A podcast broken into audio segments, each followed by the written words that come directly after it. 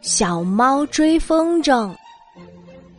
春天到了，小花猫、小白猫和小黑猫在公园里放风筝。你们看，我的风筝飞得最高。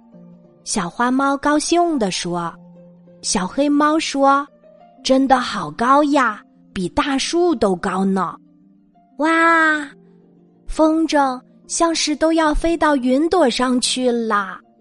小白猫望着风筝说：“小花猫正得意着，突然啪的一声，风筝线断了。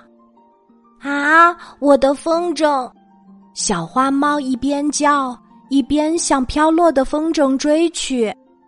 小黑猫和小白猫也跟着追了过去。风筝绕过大树，绕过小木屋，落在一根高压电线上。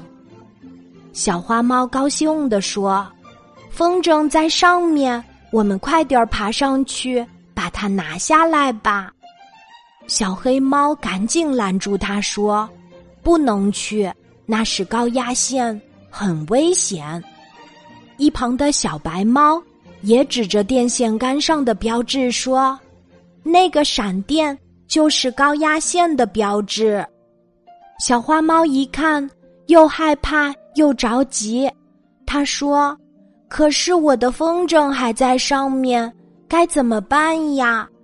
那可是我最喜欢的风筝。小黑猫和小白猫在小花猫旁边走来走去，帮它想办法。正当三只小猫为风筝发愁的时候，一只啄木鸟飞了过来，停在电线杆上了。小花猫仰起头对啄木鸟说：“啄木鸟先生。”您能帮我把风筝拿下来吗？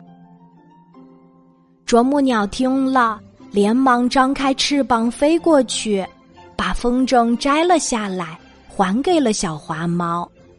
小花猫激动地说：“谢谢您，啄木鸟先生。”这里太危险了，你们还是去别处玩吧。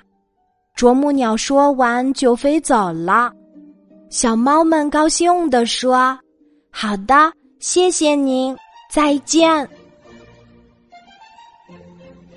今天的故事就讲到这里，记得在喜马拉雅 APP 搜索“晚安妈妈”，每天晚上八点，我都会在喜马拉雅等你，小宝贝，睡吧，晚安。